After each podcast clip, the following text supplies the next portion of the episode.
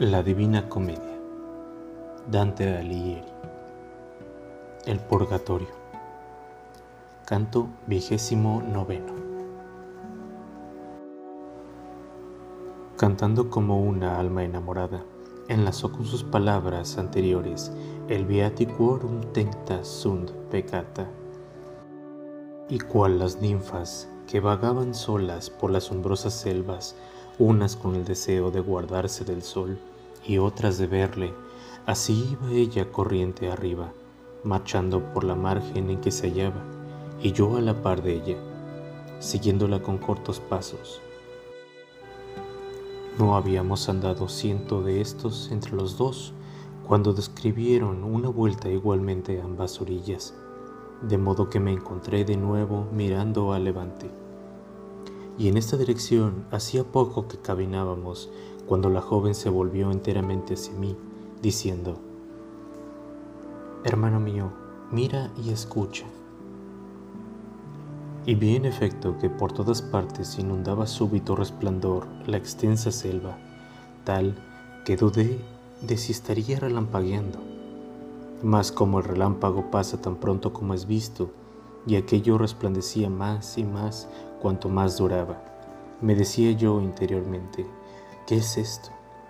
Y resonaba por el aire luminoso una dulce melodía, por lo que, animado de justa indignación, condenaba el atrevimiento de Eva, que mientras tierra y cielo se muestran tan obedientes, una mujer sola y formada poco hacía no sufrió que una cosa se le encubriese que sin cubierta la había dejado ya, habría yo gozado de aquellas inefables delicias antes y por más tiempo.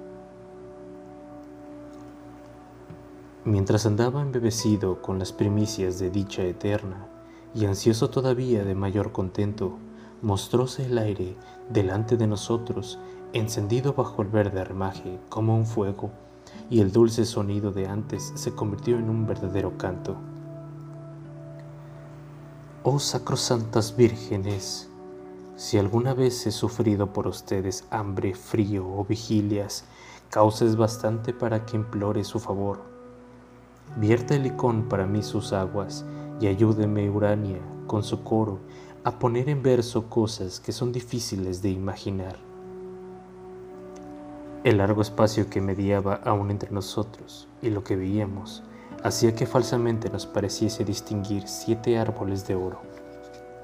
Pero cuando estuve cerca de ellos, que el objeto aparente que engañaba los sentidos no perdía ya por la distancia ninguno de sus accidentes la virtud que prepara el discurso al razonamiento, me manifestó que eran candelabros y que las voces cantaban Osana. Brillaban aquellos por encima con una claridad tan grande como la de la luna en el sereno cielo. A medianoche y al mediar su mes, volvíme lleno de admiración al buen Virgilio, que me respondió con una mirada no menos embargada de asombro. Dirigí la vista a las altas luces que venían hacia nosotros con tan lento paso, cual no se ve en las novias cuando van a desposarse y la joven me gritó, ¿por qué contemplas la viveza de esas luces con tanto afán y de lo que viene detrás no haces caso alguno? Entonces vi que como guiadas por ellas iban en pos varias personas vestidas de blanco, blancura que nunca en el mundo ha tenido igual. Brillaba el agua a mi lado izquierdo y mirarme en ella reflejaba también la izquierda de mi cuerpo como un espejo. Y cuando en la orilla por donde iba llegué a tal punto que me separaba de aquella gente no más que el río, detuve el paso para ver mejor y vi que las antorchas iban adelantándose y que dejaban tras sí iluminado el aire, asemejándose a banderas desplegadas de manera que por encima se extendían claramente siete fajas con los mismos colores que con el sol forma el arco iris y su cerco la luna. Prolongábanse aquellos estandartes más que el alcance de mi vista, y a mi parecer el último distaba diez pasos del primero. Bajo el hermoso cielo que estoy pintando, caminaban de dos en dos veinticuatro ancianos, coronados de flores de lirio, y todos iban cantando, Bendita eres entre las hijas de Adán, y bendita sea por siempre tus perfecciones. Y así que aquellos elegidos del Señor dejaron de hollar las flores y el tierno césped, que enfrente de mí cubría la orilla opuesta, como en el cielo sucede una estrella a otra se sucedieron cuatro animales, singularmente coronados de verdes hojas. Estaba cada cual provisto de seis alas de pluma, y a las plumas cubiertas de ojos. Los de Argos no se hubieran diferenciado de ellos a estar vivos. Pero no malgastaré versos, lector, en describir sus formas. Otra atención me llama tan imperiosamente que no puedo invertir en esta mucho tiempo. Lee a Ezequiel que los pinta según los vio venir con viento, nubes y fuego de la parte del septentrión. Y como los halles en sus escritos, del mismo modo se veían aquí. Salva que en lo que hace a las plumas, Juan está conforme conmigo y difiere de él.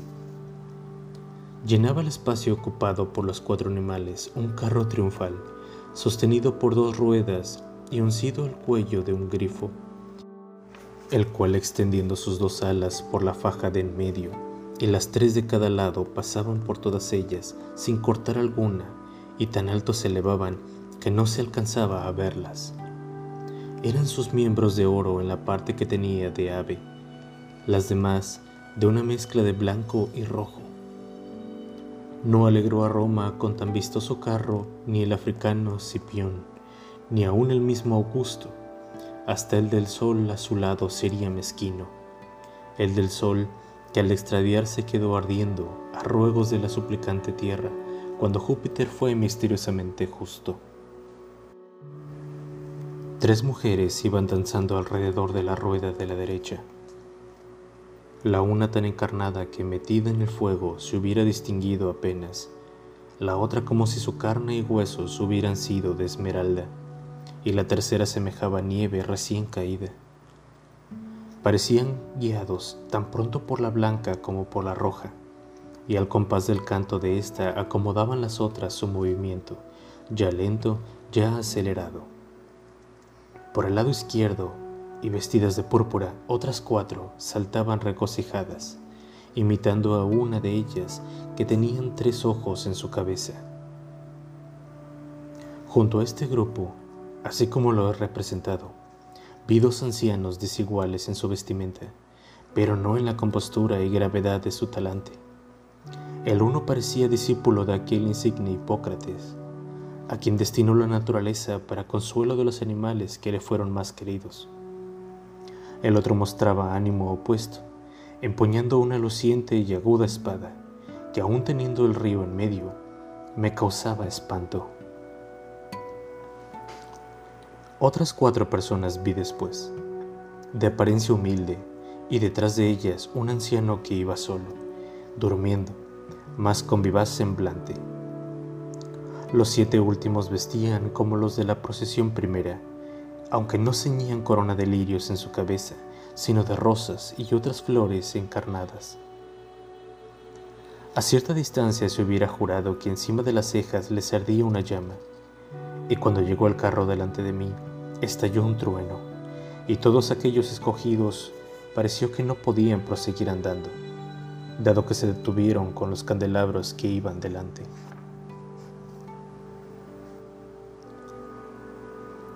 Canto trigésimo. Cuando quedaron inmóviles las luces septentrionales del primer cielo, que no conoció jamás ocaso ni oriente, ni otra nube que la del pecado, cielo que enseñaba ahí a cada uno por dónde debía marchar, como lo enseña el nuestro al que maneja el timón, para marchar con felicidad al puerto.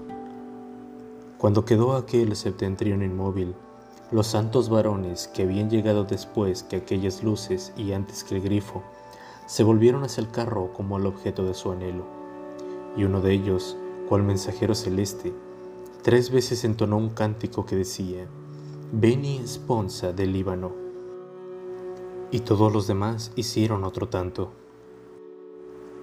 Del mismo modo que a la intimación del juicio postrimero se levantaran de pronto los bienaventurados, saliendo cada cual de su sepulcro y celebrando el recobro de su voz, así ad vocem tanticenis se levantaron sobre el divino carro cien ministros y nuncios de la vida eterna.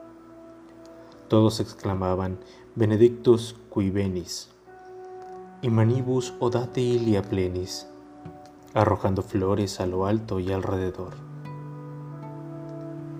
Yo he visto el despuntar el día revolado el oriente todo, y lo restante del cielo en apacible calma, y nacer velada en sombras la faz del sol, tanto que por largo tiempo le resistía la vista a favor de los vapores que le enturbiaban.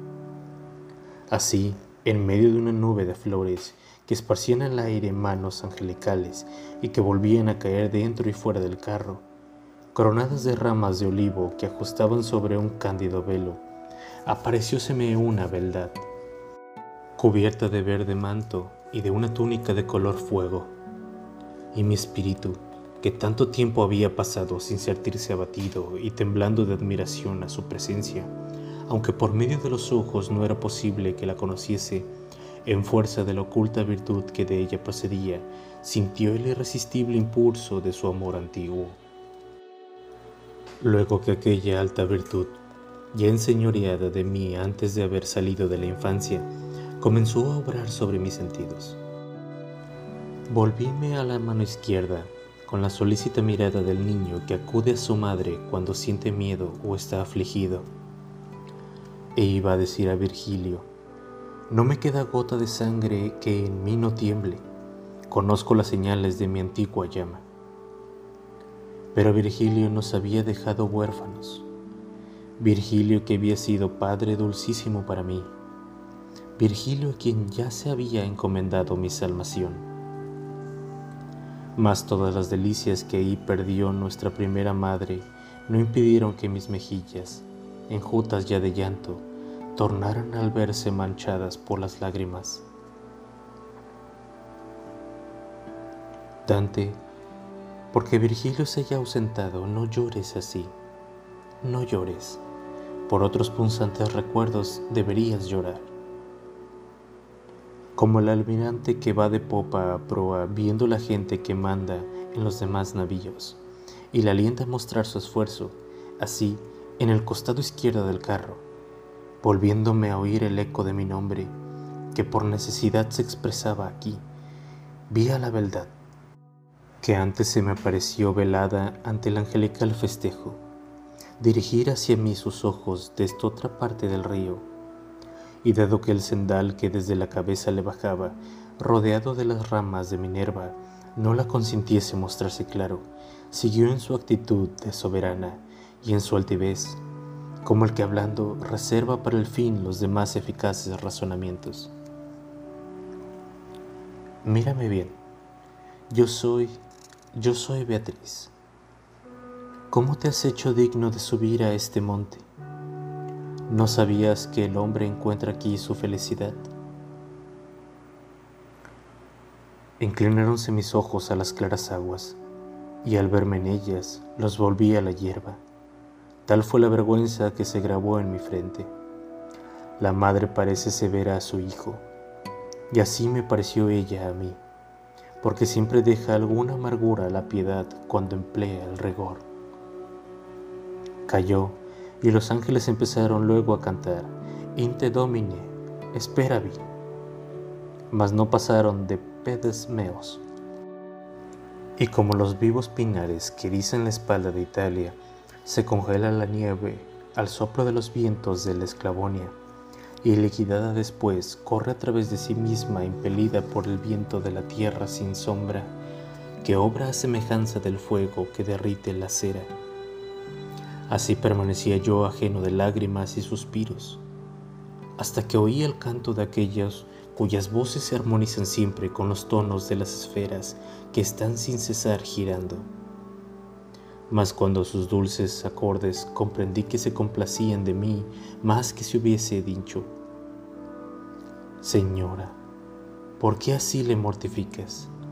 El hielo que se adhirió alrededor de mi corazón se convirtió en sollozos y llanto, saliendo por mi boca y ojos de mi pecho con la mayor angustia.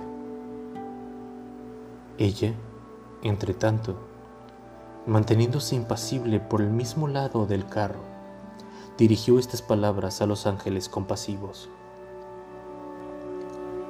Ustedes velan en la eternidad de suerte que ni noche ni sueño los priva de ver a los pasos que dan los siglos en su carrera. Por esto encaminaré más bien mi respuesta a los oídos del que gime en aquella orilla, para que su culpa y su dolor lleguen al mismo punto, no solo por efecto de las constelaciones que llevan a su fin cada cosa, según las estrellas que la acompañan, sino por la liberalidad de la divina gracia que tan altos condesa los vapores de su lluvia, que nuestra vista no alcanza a ellos. Era ese virtualmente de índole tal en sus primeros años que hubiera arraigado en él con admirable fuerza cualquier buen hábito. Pero el terreno mal sembrado y no cultivado, tanto más ingrato y salvaje llega a hacerse, cuanto es más fértil y vigoroso. Sostúvele algún tiempo con mis miradas, y mostrándole mi semblante juvenil, le llevaba conmigo hacia buena parte. Mas apenas estuve en el umbral de mi segunda edad y cambié de vida. Se apartó de mí y se entregó a otro efecto. Cuando de cuerpo me convertí en espíritu, creciendo en hermosura tanto como en virtud, fui para él menos amada y grata. Extraviáronse sus pasos por erradas sendas, yendo tras las falaces sombras del bien, que ninguna de sus promesas dan cumplida, ni me sirvió recabar para él santas inspiraciones, a las que ya en sueños, ya despierto, hice por atraerle. Con tal menosprecio las recibía, y llegó a tal estado de perdición que para salvarle era todos los remedios ineficaces, y solo restaba poner ante su vista a los condenados. Por esto visité los umbrales de los muertos e interesé con mis lágrimas al que hasta aquí le ha conducido. Pero si hubiera quebrantado los altos decretos de Dios, pasando el eteo y gustando de sus dulzuras, si no se tributase en pago el arrepentimiento que mueve a derramar lágrimas. Canto trigésimo primero. Oh tú, que estás al otro lado del río, continuó diciendo sin más interrupción, y volviéndose a mí el dardo de sus palabras, que tan agudo me apareció, aún hiriéndome de rechazo. Di, di si no es verdad esto, porque a tal acusación es menester que vaya tu confesión unida. Mas era tanta la poquedad de mis facultades que al emitir mi voz quedó ahogada antes de que saliese de mi garganta. Calló unos momentos y después dijo, ¿En qué piensas? Respóndeme, que todavía no han borrado tus tristes recuerdos las aguas del Eteo. La confusión y el miedo a la vez pusieron en mis labios un sí, tan débil que únicamente a la vista era perceptible. Como al disparar una ballesta se rompen por demasiada tensión su cuerda y arco, y el tiro da en el blanco con menos fuerza, así cedí yo a la opresión que sentía, rompiendo en lágrimas y suspiros, y se quebrantó mi voz al salir afuera. Y ella añadió, para secundarme anhelo que te caminaba a amar un bien fuera del cual no es posible aspirar a otro. ¿Qué abismos ¿O qué montañas se te oponían, tales que debieras recurrir a la esperanza de seguir adelante? Ni qué atractivos o dones hallabas en los demás que te forzasen a rendirles semejante obsequio. Di un amargo suspiro, que apenas me dejó aliento para responder. Difícilmente podía mis labios articular una palabra, y así sollozando dije, ofrecíanse a mi vista falsos placeres, que extraviaron mis pasos luego de que se me ocultó tu rostro. Y ella repuso, Aunque calles o niegues lo que confiesas, no dejará tu culpa de conocerse. Tal es el juez que la sabe, mas cuando de la propia boca del pecador sale su acusación, en nuestro tribunal del cielo pierde su filo la espada de la justicia. Con todo, para que más te avergüences de tu error y para que otra vez te revistas de mayor fortaleza cuando oigas a las sirenas, suspende ahora el llanto y escucha. Oirás cómo la muerte que consumió mi carne debía infundirte contrarios pensamientos. Ni la naturaleza ni el arte te brindaron jamás con encanto igual al de los hermosos miembros en que encerra mi ser, y que hoy son despojos de la tierra. Y si con mi muerte llegó a faltarte tan gran placer, ¿qué cosa mortal podía colmar en lo sucesivo tus deseos? Al primer revés que experimentaron tan falaces ilusiones, debiste remontarte al cielo, en pos de mí en quien nunca había semejante engaño. Debiste no bajar tu vuelo hasta la tierra para ser blanco de otros golpes, de una jovencilla o de otros objetos igualmente vanos y de duración efímera. Los pájaros recién salidos del nido se exponen al primer golpe segunda y tercera vez, pero en vano se tienden redes ni lanzan flechas a los que cuentan ya con robustas alas como los niños que mudos de vergüenza y los ojos bajos escuchan la reprensión y reconociendo su falta y se arrepienten de ella, tal quedé yo. Y ella dijo, pues que tanto te duele oírme, alza la barba, y será más dolor tú mirándome. Con menos resistencia arrancan robusta encina, ya el aquilón de nuestras regiones, ya el viento de la tierra de hierba, que la que opuse yo a su mandato de alzar el rostro. Pues cuando en vez de este dijo barba, comprendí bien la malicia de su alusión. Levanté pues la frente y advirtieron mis ojos que los ángeles habían cesado de esparcir flores. Y aunque turbaba aún mi vista, noté que Beatriz volvía la suya hacia el fiero animal, que en dos distintas naturalezas es una persona sola. Aunque seguía velada y en la orilla opuesta del río de la verde margen, parecíame tan superior ahora a su hermosa antigua, cuando lo ver entonces a todas las demás bellezas, y tan vivo sentí el aguijón del remordimiento, que de todas las otras cosas, la que más me inclinó a su amor, hízome más aborrecible, y de tal manera se apoderó este afecto de mi corazón que caí sin sentido. ¿Y hasta qué punto? Sábelo solo la que ocasionó mi pena. Después, cuando el mismo corazón me restituyó al goce de mis sentidos externos, halléme al lado de la joven que encontré sola, la cual me decía, Cógete a mí, cógete, que había introducido en el río hasta la garganta, y arrastrándome en pos iba deslizándose sobre el agua, más veloz que una lancera. Y cuando estuve cerca de la dichosa orilla, Oí cantar tan dulcemente Aspergesme que no me es posible recordarlo, y menos todavía escribirlo. Alargó los brazos la bella joven, me abrazó la cabeza y me sumergió de modo que tuve que tragar el agua, después de lo cual me sacó, presentándome así bañado a las cuatro hermosas que estaban bailando, cada una de las cuales me cubrió con sus brazos. Aquí somos ninfas y en el cielo estrellas, y antes que Beatriz descendiese al mundo, fuimos destinadas a acompañarla. Te llevaremos ante su presencia, mas para que puedas soportar la viva luz de sus ojos, prepararán los tuyos aquellas tres que están ahí y tienen vistas más penetrantes. Así me dijeron cantando, y enseguida me acercaron al pecho del grifo donde estaba Beatriz, vuelta hacia nosotros, y añadieron, Procura no distraer la vista, te hemos puesto delante de las esmeraldas de su rostro, desde las que amor te lanzó un tiempo sus flechas. Mil y mil deseos más ardientes que una llama. Me hicieron fijar los ojos en los brillantes ojos que contemplaban fijamente también el grifo, y éste reflejaba en ellos tan pronto con una como con otra naturaleza, a la manera que refleja el sol en un espejo. Considera, lector, si yo me maravillaría al verla inmóvil en sí y transformarse no obstante en su imagen de aquella suerte.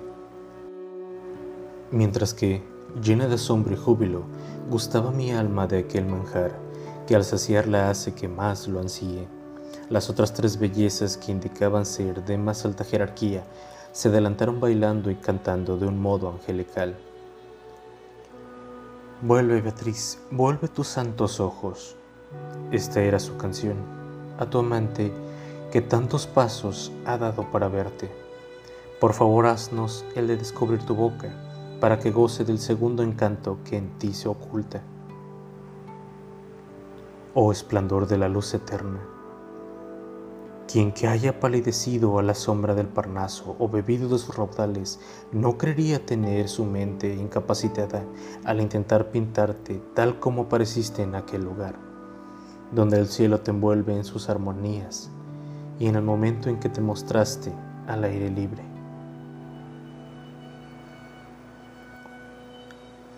Canto 32 Con tal atención y ahínco procuraban mis ojos desquitarse de la privación en que durante diez años habían estado, que tenían suspensos todos los demás sentidos, y por todas partes hallaban impedimentos a su distracción, que así la sonrisa de aquel rostro angelical con su antiguo atractivo me embelezaba. Tuve, sin embargo, que volver la cabeza contra mi voluntad hacia la mano izquierda, porque oí decir a una de las tres ninfas que estaban en aquel lado, con demasiada atención está. Y la dificultad que tienen los ojos de distinguir bien cuando poco antes han sido heridos por el sol me tuvo tan privado algún tiempo de la vista. Mas luego que la recobré, por ser poco el esplendor, y digo poco con relación al vivísimo que me esforzó a apartar los ojos, vi que la gloriosa comitiva había vuelto a mano derecha, y que al volver tenía de frente el sol y los siete candelabros. Como resguardada por los escudos, para quedar a salvo de los tiros del enemigo, da vuelta una falange y gira sobre sí misma con la bandera hasta que una tras otra fila cambien de dirección. Así toda aquella milicia del reino celestial que precedía al carro desfiló antes de que éste hubiera variado el movimiento de su timón. Colocáronse de nuevo las ninfas junto a las ruedas. Dio el grifo impulso al bendito carro sin que una siquiera de sus plumas se descompusiese. Y la bella joven que me hizo pasar al río, Stacio y yo, seguimos el camino cuyo menor arco no trazaba el círculo más pequeño.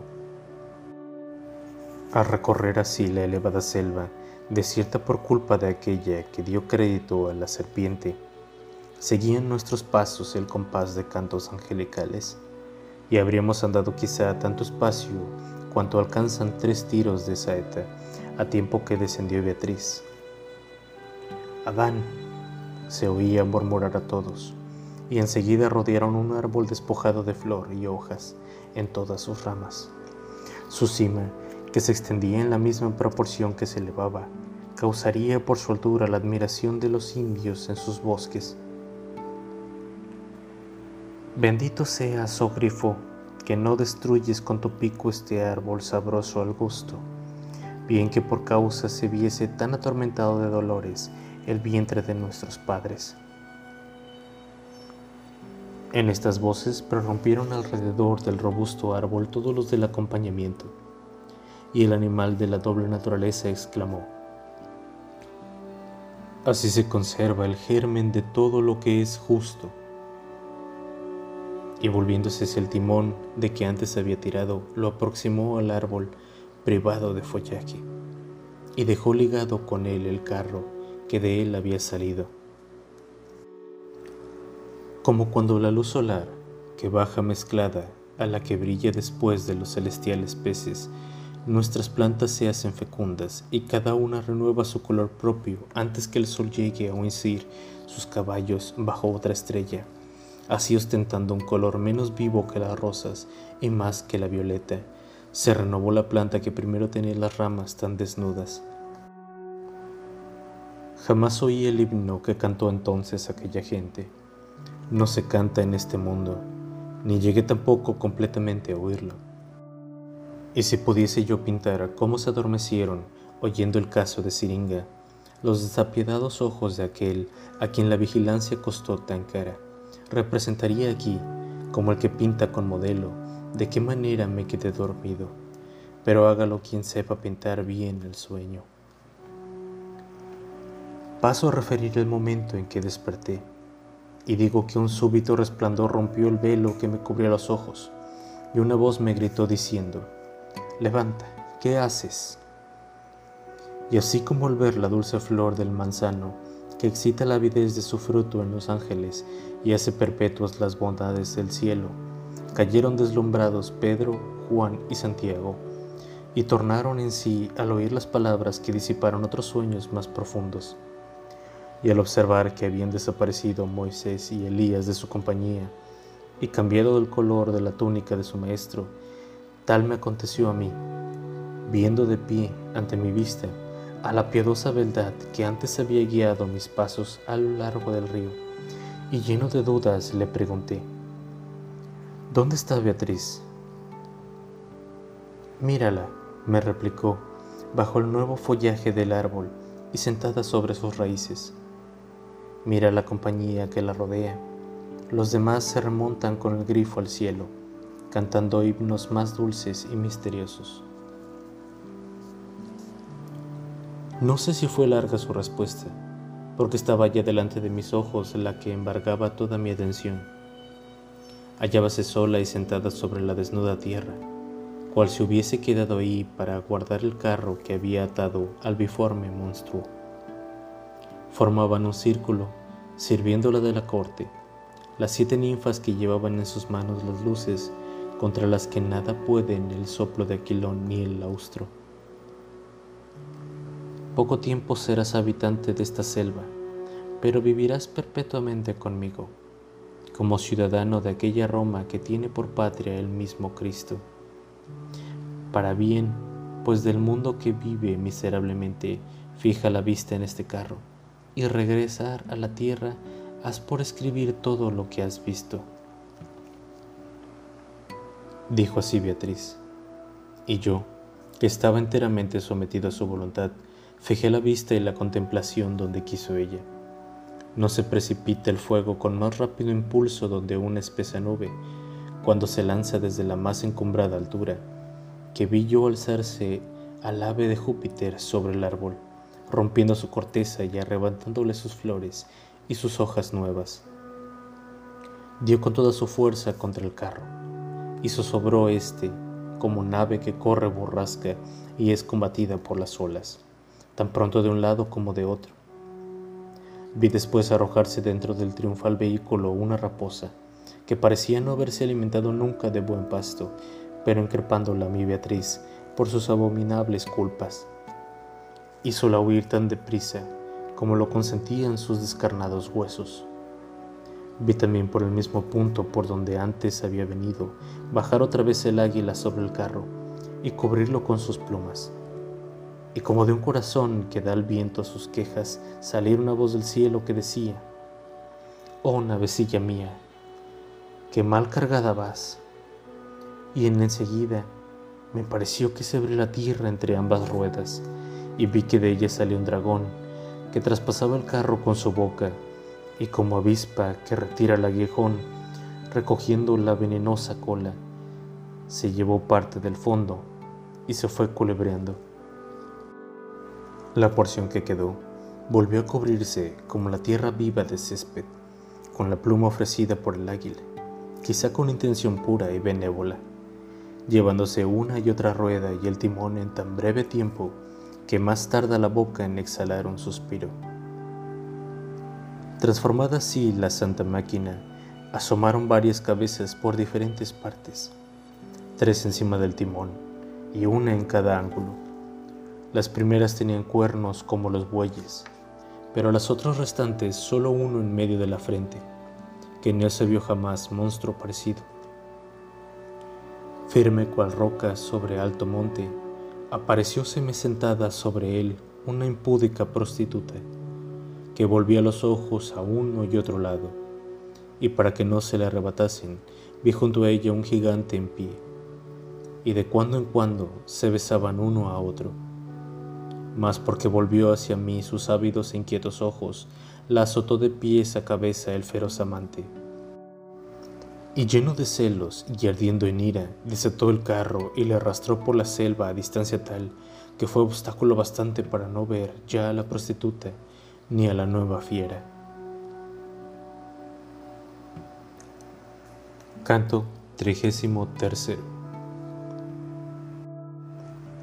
Con lágrimas de sus ojos y alternando en coros de tres y cuatro voces, comenzaron las ninfas a entonar en dulce armonía el Deus venerut gentes. las Beatriz suspirando triste y con tan abatido semblante que no mostró mucha afición al pie de la cruz María. Y cuando las otras vírgenes le dieron ocasión de hablar, levantándose en pie derecho, respondió con el rostro encendido como fuego.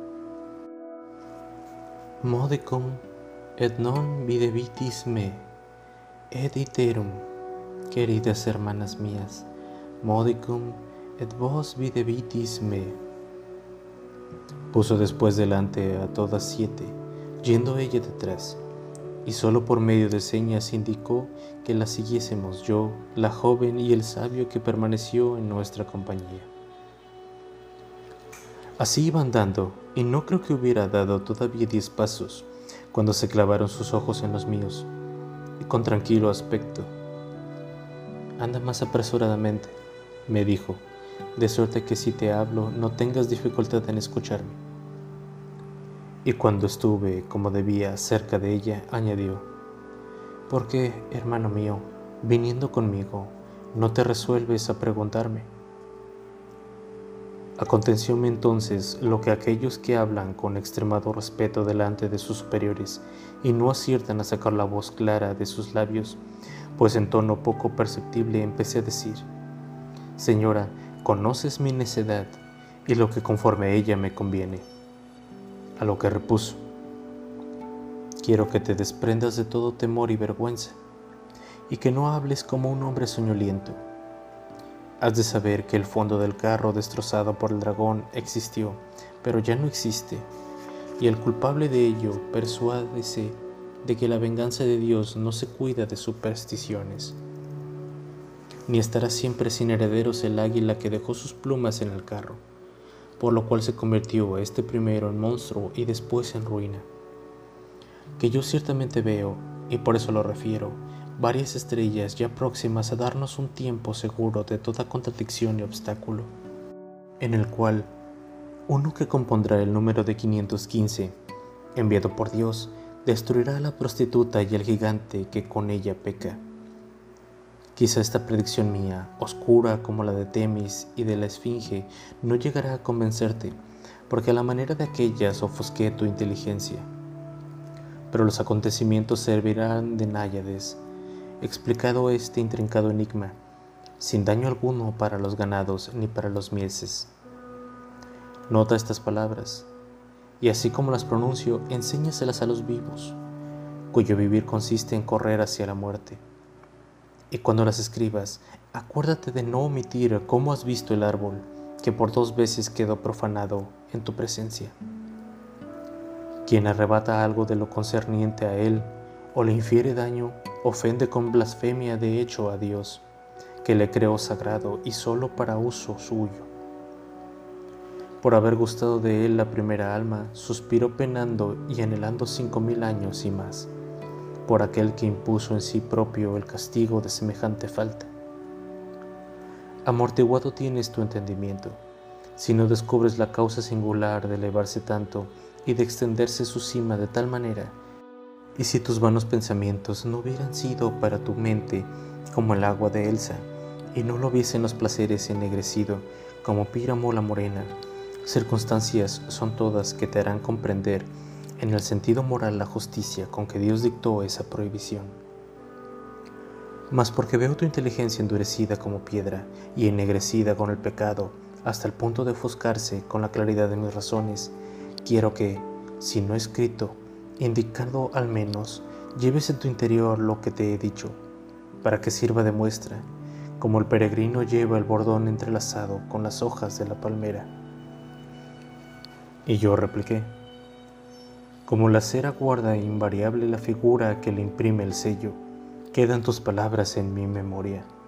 Pero, ¿por qué, después de tan deseadas, se elevan tanto sobre mi vista que cuanto más las sigo, las alcanzo menos?